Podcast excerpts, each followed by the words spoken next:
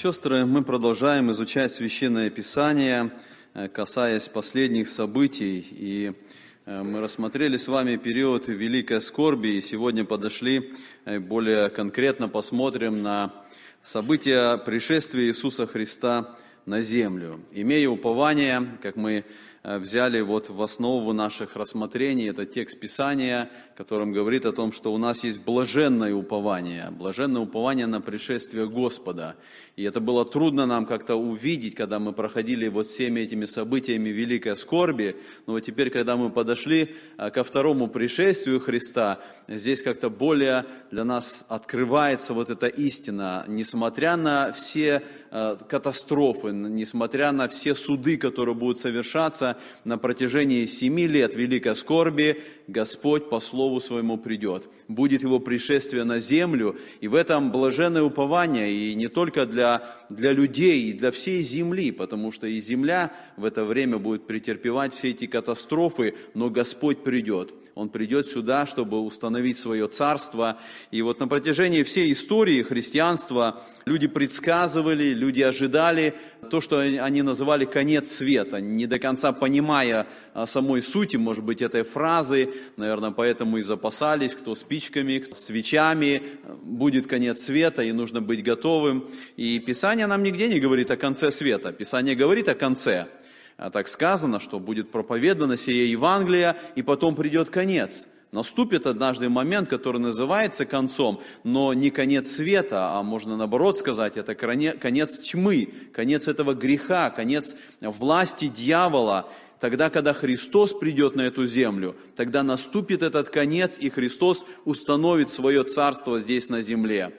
И вот мы подходим с вами к рассмотрению вот именно этого момента пришествия Христа на землю. Я хочу, чтобы мы еще раз обратили внимание на эту общую схему, которую а, мы с вами рассматриваем, для того, чтобы увидеть, вот мы рассматривали с вами восхищение церкви, и потом период великой скорби, и сейчас вот этот момент, который мы рассматриваем, пришествие Христа на землю. И мы видим, что эти два события, они разделены между собой этим периодом, э, который мы рассматривали, и когда Христос придет на землю, это будет событие, событие для всех, это будет событие для всего мира. И мы говорили, что Он придет как солнце правды, солнце, которое лучами своими озарит э, весь мир, и все люди станут свидетелями этого момента. И в прошлый раз мы с вами говорили о том, что когда закончится великая скорбь, и до того, когда начнется следующее событие, это тысячелетнее царство, которое Христос установит здесь на земле, должны совершиться еще несколько событий, о которых говорит Священное Писание. И вот в прошлый раз мы тоже касались этой схемы, и говорили об этих каких событиях, которые должны произойти здесь. И мы говорили, что это должна произойти битва Армагеддон, и в прошлый раз мы касались этой битвы, э, говорили, что это за война, как она произойдет, какие последствия будут. И также мы с вами отметили, что вот еще несколько событий должно совершиться. Это обращение Израиля, это должно быть суд над живыми народами, воскресение святых Ветхого Завета и мучеников и связывание сатаны. Вот эти события должны произойти прежде прежде, нежели наступит тысячелетнее царство. Они должны совершиться здесь. И поскольку мы рассмотрели в прошлый раз э, события битвы Армагеддон, мы сегодня коснемся вот этих последующих событий.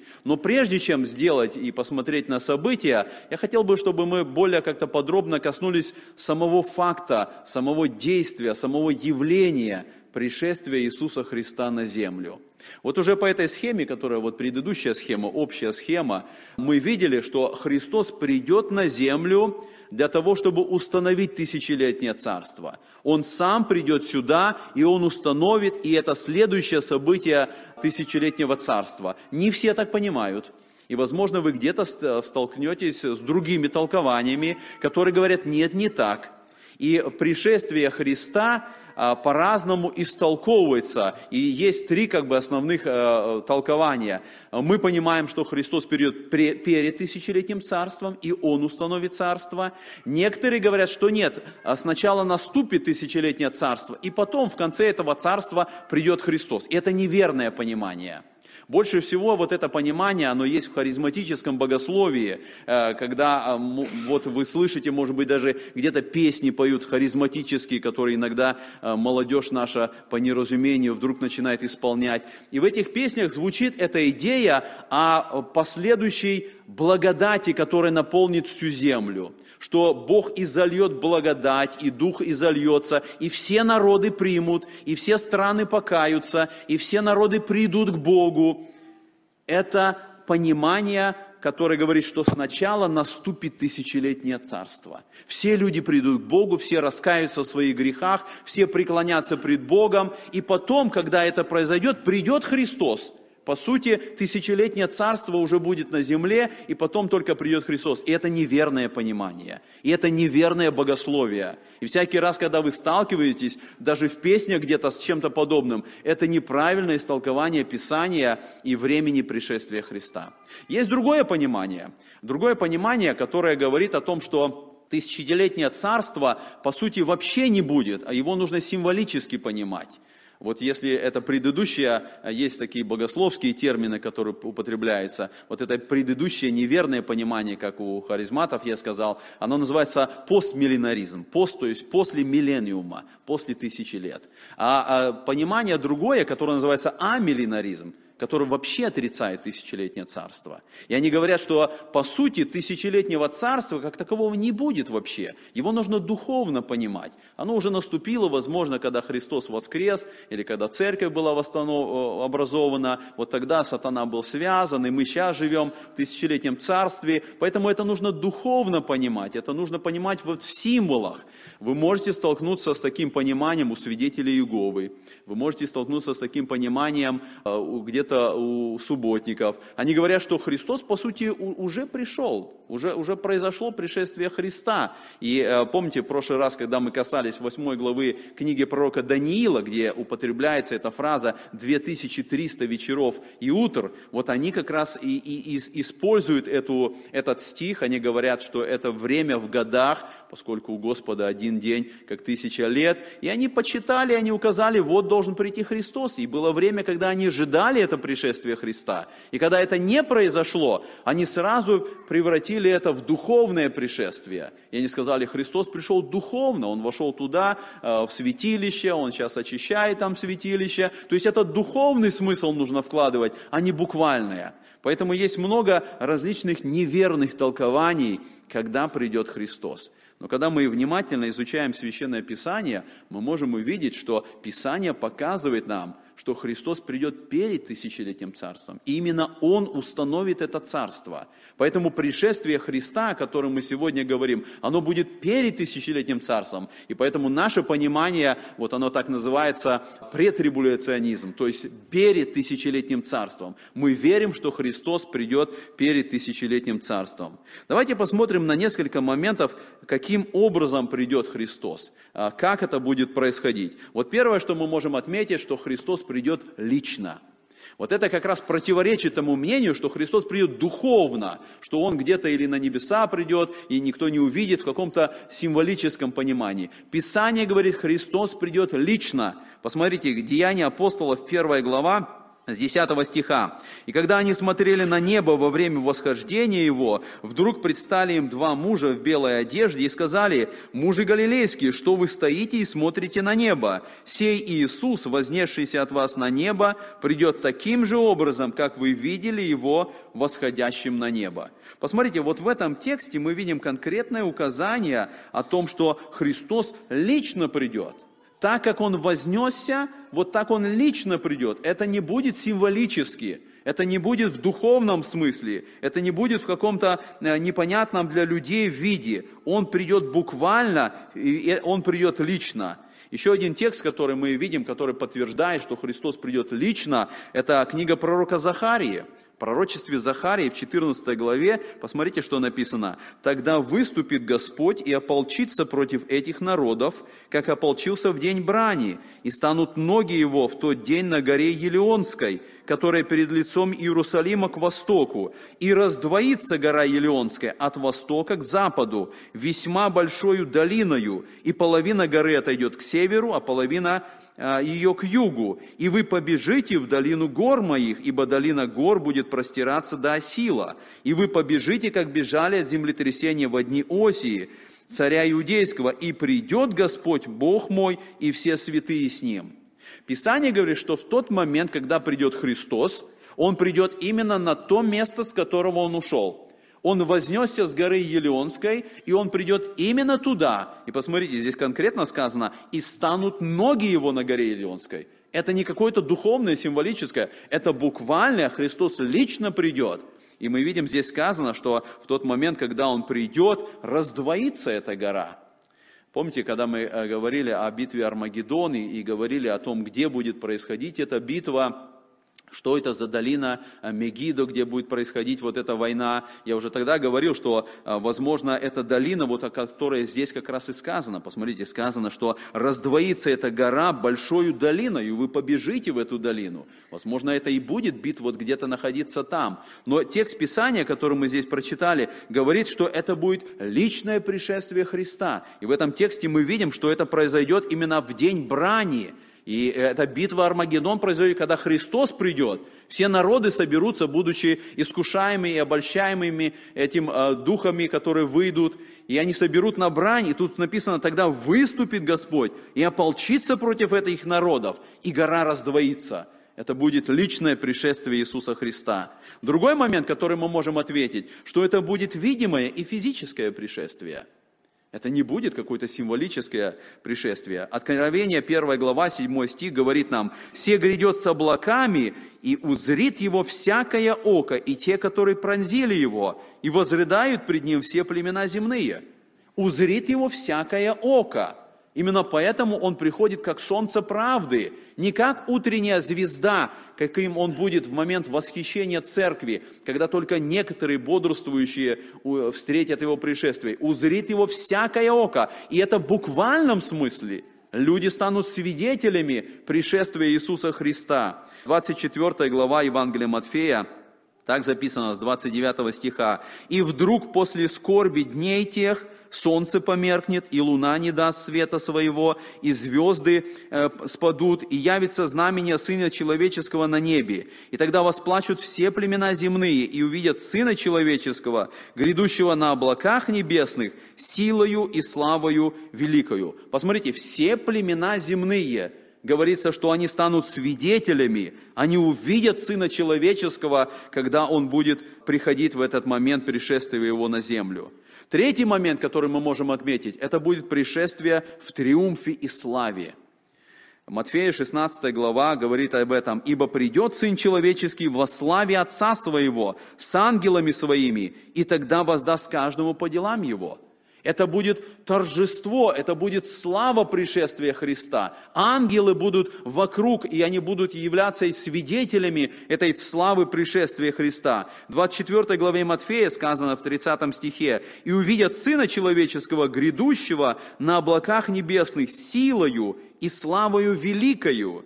И Марк пишет в 13 главе, «Тогда увидят Сына Человеческого, грядущего на облаках, силою многою и славою». Вот это будет пришествие Христа. Величие, торжество. Это слава, которая явится в тот момент, когда Христос приходит на землю. И последнее, что можно здесь отметить. Христос придет с церковью. Мы говорили о том, что церковь будет восхищена. И когда она будет восхищена, мы проходили все эти события, которые будут происходить там, события судилища Христова, когда будут награды даваться, брака Агнца. И вот здесь вот, конечно, задается часто вопрос, когда Христос придет на землю, будет тысячелетнее царство, где церковь в этот момент будет? Мы будем касаться позже, когда будем говорить о тысячелетнем царстве, но мы должны уже здесь понять, что если брак Агнца состоится там на небесах, то, скорее всего, не произойдет такого момента, что Христос, как жених, Он придет на землю, и церковь где-то останется. Потому что Павел говорит, что когда мы восхищены будем, мы так всегда с Господом будем – уже с момента восхищения мы с Господом будем, мы не можем с Ним каким-то образом разлучиться. И мы будем говорить, как это будет происходить во, во время тысячелетнего царства. Но здесь мы отметим два текста, которые показывают, когда Христос придет на землю, Он придет с церковью. Посмотрите, Колосинам 3 глава 4 стих. «Когда же явится Христос, жизнь ваша, тогда и вы явитесь с Ним во славе». Там в, этом, в этой третьей главе Павел говорит о том, что если вы воскресли со Христом, ищите горнего, мы должны стремиться быть с Господом, искать небесного и горнего. И Павел дает вот это обетование, что когда явится Христос, тогда и вы явитесь с Ним во славе. Фессалоникийцам 3 главе 13 стихе мы читаем, чтобы утвердить сердца ваши непорочными во святыне пред Богом и Отцом нашим в пришествие Господа нашего Иисуса Христа со всеми святыми Его. Мы видим здесь это указание, со святыми придет Христос. И это утверждение, это упование наше. Мы должны быть непорочными в святыне пред Господом, чтобы быть участниками вот этого момента, когда Христос придет на землю. Итак, мы посмотрели вот на некоторые характеристики, как будет происходить пришествие Христа на землю. И теперь мы переходим вот к тем событиям, а, которые должны будут произойти тогда, когда Христос придет и перед тем, как наступит тысячелетнее царство. Первое событие коснется народа израильского – и Писание показывает и говорит об обращении Израиля в этот момент, когда Христос придет на землю. И мы должны первое отметить, что а, за время, за период скорби, вот за эти семь лет скорби, умрет две трети всего народа израильского – мы говорили, что это бедствие, смерть, оно коснется, конечно, не только народ израильский и все население земли. Но посмотрите, пророчество Захарии мы находим в 13 главе, с 8 стиха так написано, «И будет на всей земле, говорит Господь, две части на ней будут истреблены, вымрут, а третья останется на ней. И введу эту третью часть в огонь и расплавлю их, как плавят серебро, и очищу их, как очищают золото. Они будут призывать имя Мое, и я услышу их и скажу, это мой народ. И они скажут, Господь, Бог мой.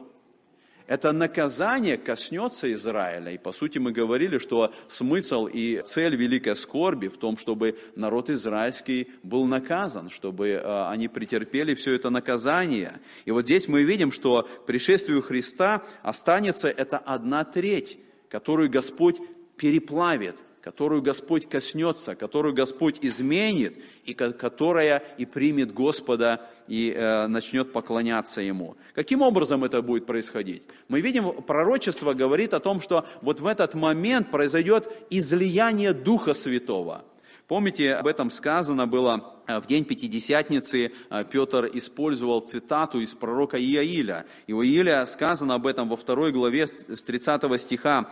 «Э, «И покажу знамение на небе и на земле, кровь и огонь из толпы дыма, солнце превратится во тьму и луна в кровь прежде, нежели наступит день Господень, великий и страшный. И будет всякий, кто призовет имя Господня, спасется. Ибо на горе Сионе и в Иерусалиме будет спасение, как сказал Господь, и остальных, которых призовет Господь. Вот этот текст Писания использовал апостол Петр, э, когда произошло событие Пятидесятницы. Но мы понимаем, что э, в день Пятидесятницы этот текст исполнился только частично – Потому что не было вот то, что описано здесь, знамения на небе, кровь, огонь, столпы дыма, было действие Духа Святого. Дух Святой сошел в этот момент, произошло крещение Духом Святым, церковь была образована, но в буквальном полноте этот текст не исполнился. Это еще остается пророчество, что однажды будет особое излияние Духа Святого, которое коснется народ израильский.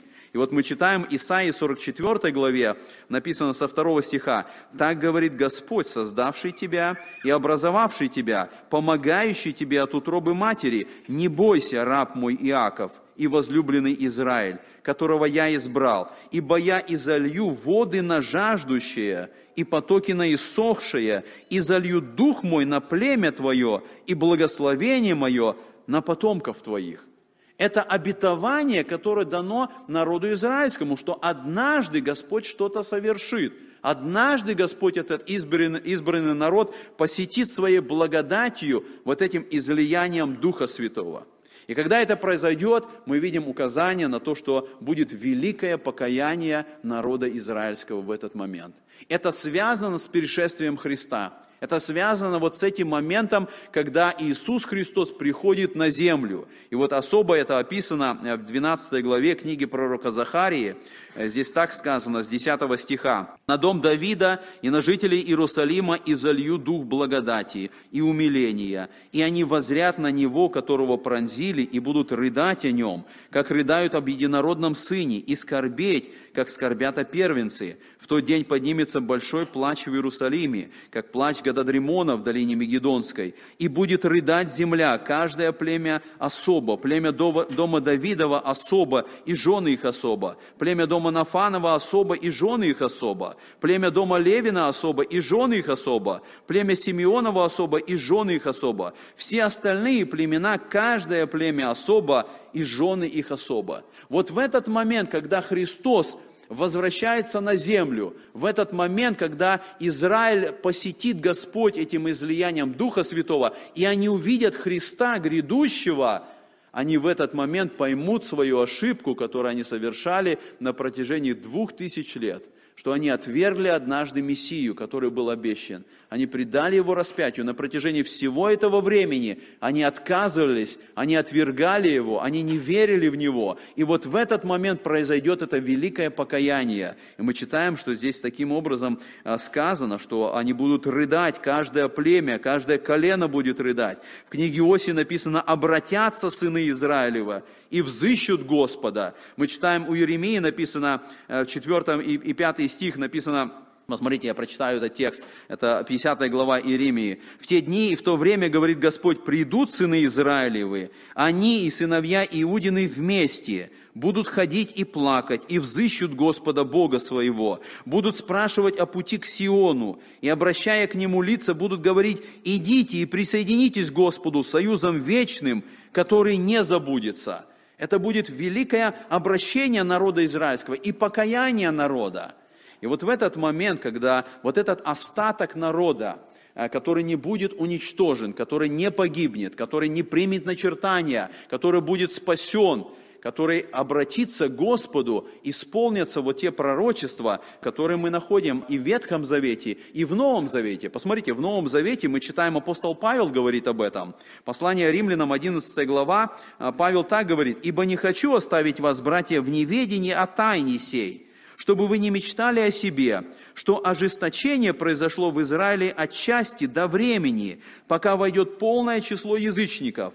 И так весь Израиль спасется, как написано, придет от Сиона Избавитель и отвратит нечестие от Якова, и сей завет им от меня, когда сниму с них грехи их. Как понимать вот эту фразу, что весь Израиль спасется? Некоторые истолковывают и говорят, это все евреи, каким-то образом они все равно придут к спасению. Писание, Павел в этом, э, в этом тексте говорит не просто о всех евреях, которые жили за все времена. Он говорит об этом событии, сказано, придет от Сиона Избавитель. То есть в момент пришествия Христа он размышляет – и вот в тот момент этот остаток народа израильского, который останется, этот а, остаток, о котором много в Ветхом Завете говорится, что этот остаток будет избавлен, остаток будет спасен, вот они обратятся к Богу. И вот о них сказано здесь, и, и так весь Израиль спасется. И мы читаем об этом также у Иезекииля в 39 главе. Сказано, «Посему так говорит Господь Бог, ныне возвращу плен Иакова и помилую весь дом Израиля и возревную по святом имени моем». Итак, вот в этот момент мы отметили это событие обращения Израиля, великое покаяние. Они обратятся, они вернутся. В этот момент произойдет вот то, о чем Господь сказал в Ветхом Завете, что Новый Завет будет заключен с народом. Он говорит, я вложу закон мой в сердца их, это будет не тот завет, который они отвергли, который они не выполнили, который они нарушили. Господь говорит, я возвращу этот народ и напишу у них на сердцах мой закон. Я уберу у них это сердце каменное и дам это сердце плотяное. И поэтому это Божие обетование в отношении народа израильского, избранного народа, оно исполнится, оно достигнет цели. И мы видим, вот это исполнение произойдет в этот момент. Следующее событие, о котором мы находим указание, которое тоже должно произойти в этот момент, это а, суд над живыми народами. И вот это описание суда мы находим в 25 главе Евангелия Матфея. 25 глава Матфея с 31 стиха идет описание, и если бы мы смотрели вот контекст всей этой главы, то мы бы увидели, что здесь именно речь идет об этих последних событиях. Из 20, 25 глава с 31 стиха здесь говорится, «Когда же придет Сын Человеческий во славе Своей, и все святые ангелы с Ним, тогда сядет на престоле славы Своей». Посмотрите, речь идет о пришествии Христа, это пришествие во славе, как мы говорили, это пришествие, которое все увидят, все станут свидетелями, это пришествие с ангелами. И вот когда Он придет, написано, Он воссядет на престоле. И дальше 32 стих. «И соберутся пред Ним все народы, и отделит одних от других, как пастырь отделяет овец от козлов, и поставит овец по правую свою сторону, а козлов по левую». Тогда скажет царь тем, которые по правую сторону его, «Придите, благословенные Отца моего, наследуйте царство, уготованное вам от создания мира. Ибо алкал я, и вы дали мне есть, жаждал, и вы напоили меня, был странником, и вы приняли меня, был наг, и вы одели меня, был болен, и вы посетили меня, в темнице был, и вы пришли ко мне». Тогда праведники скажут ему в ответ, «Господи, когда мы видели Тебя алчущим и накормили, или жаждущим и напоили? Когда мы видели Тебя странником и приняли, или нагим и одели? Когда мы видели Тебя больным или в темнице и пришли к Тебе?»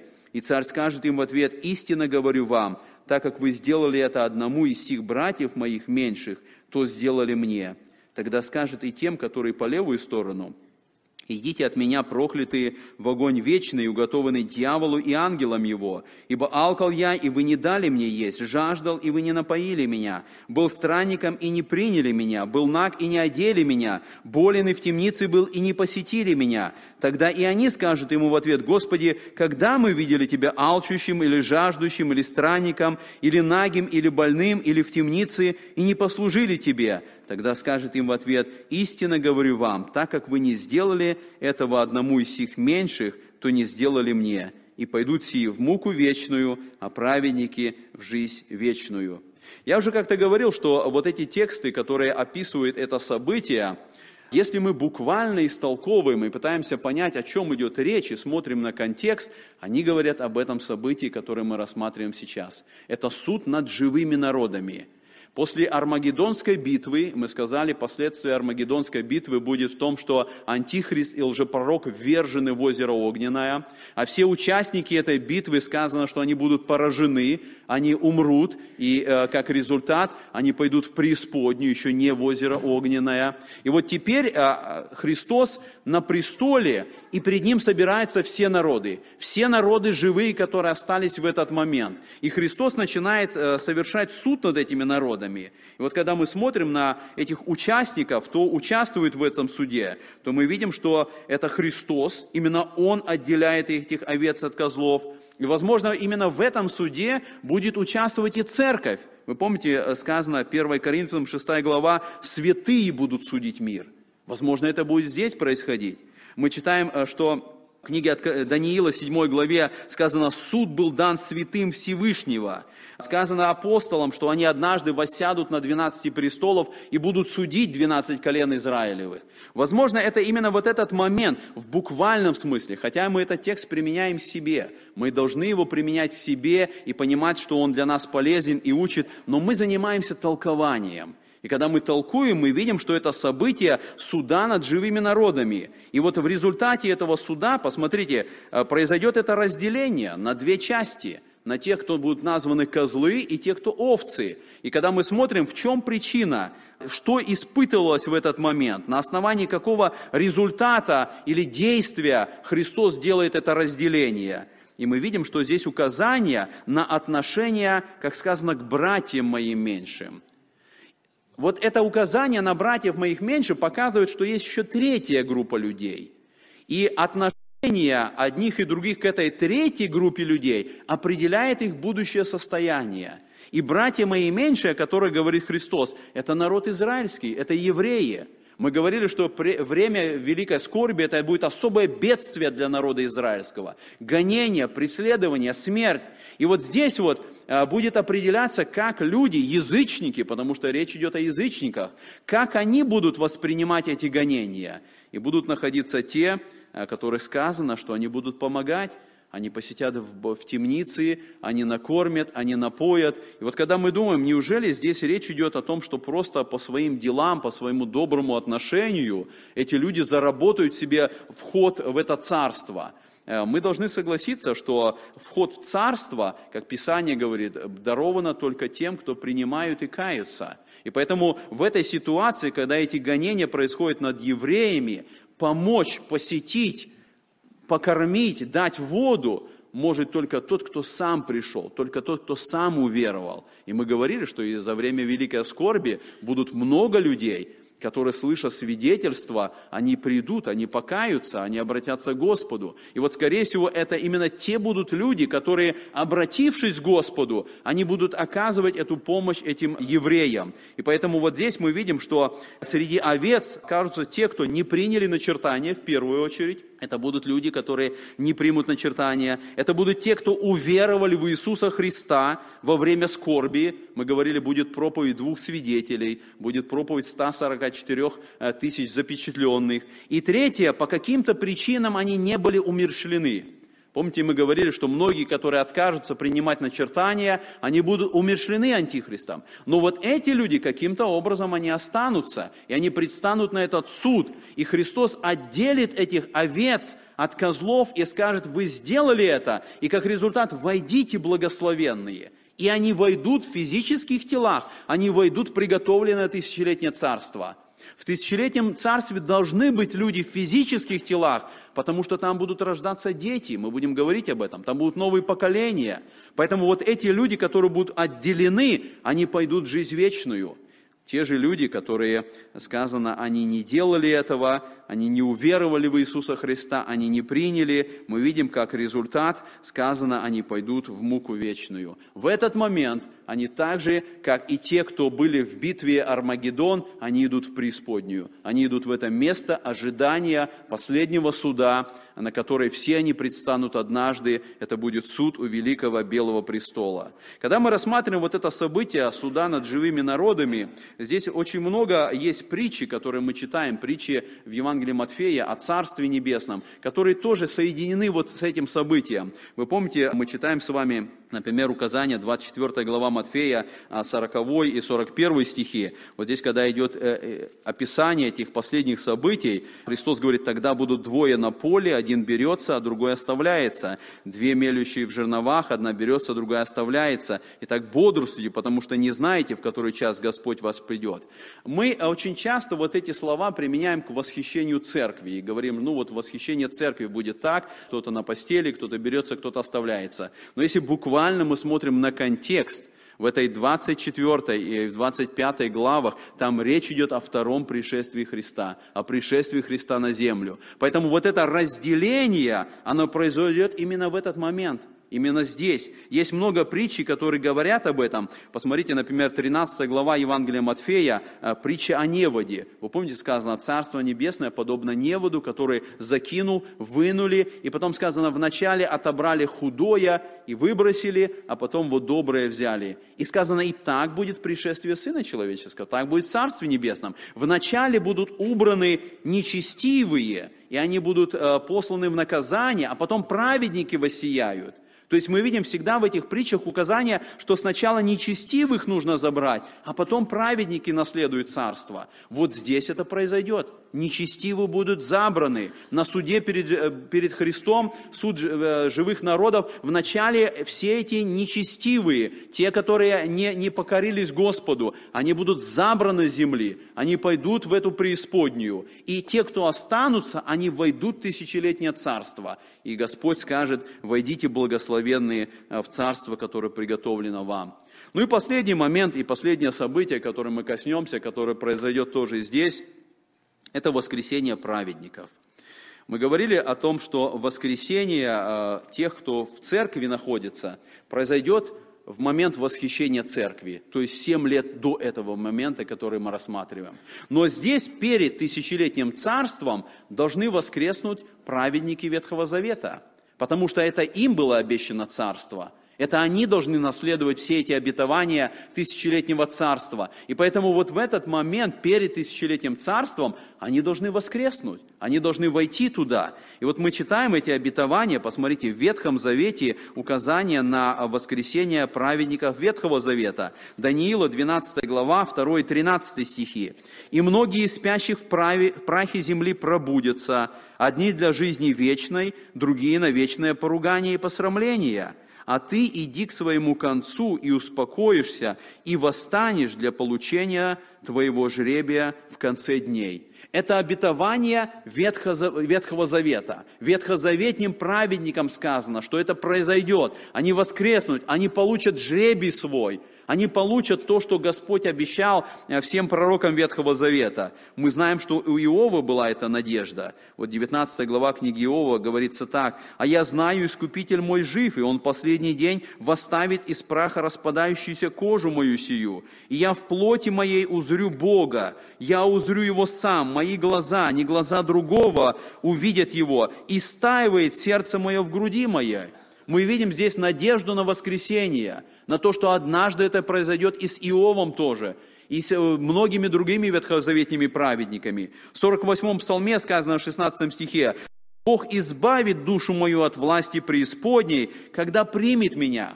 Они находились там преисподней, но теперь э, есть эта надежда, что однажды выйдут, однажды они получат эти воскресения.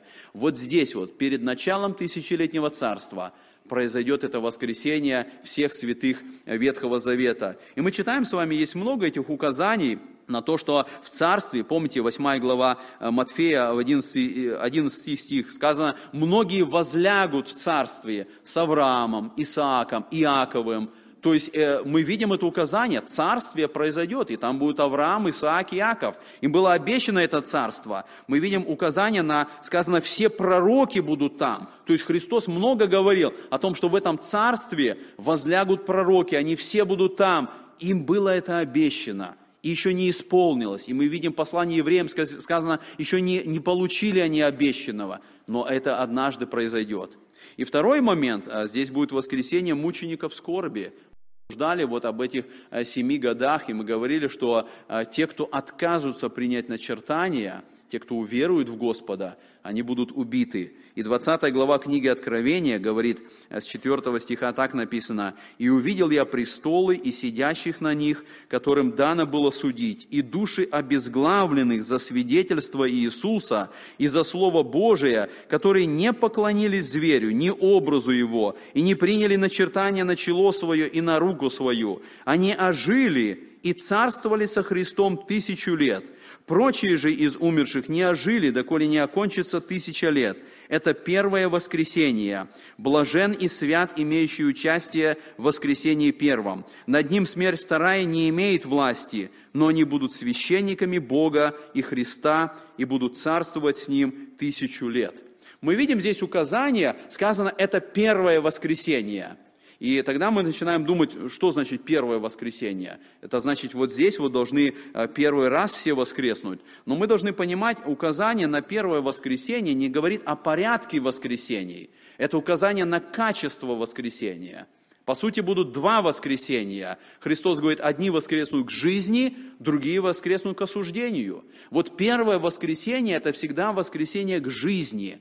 Первенец – это Христос. Он воскрес первым. Он воскрес в новом прославленном теле, и Он первый вошел туда воскресший. И поэтому все воскресения, которые были до Христа, а, они не являются первым воскресением, потому что люди умирали. Но сказано, что Христос первенец из умерших. Дальше мы читаем, что мертвые во Христе воскреснут. Когда будет восхищение церкви, мертвые во Христе воскреснут прежде, это тоже первое воскресенье, потому что это тоже воскресенье к жизни. И поэтому церковь воскреснут э, и пойдут на встречу со Христом. Мы читали, два свидетеля потом воскреснут. Помните, об этом говорится в 11 главе книги Откровения. Они будут свидетельствовать, Антихрист убьет их, и потом они воскреснут. И это тоже будет первое воскресенье к жизни, потому что после этого уже не будет смерти. И вот здесь мы видим также ветхозаветные праведники и мученики скорби. Они тоже воскреснут. И это тоже первое воскресенье. Это все воскресения, которые происходят для славы и для жизни.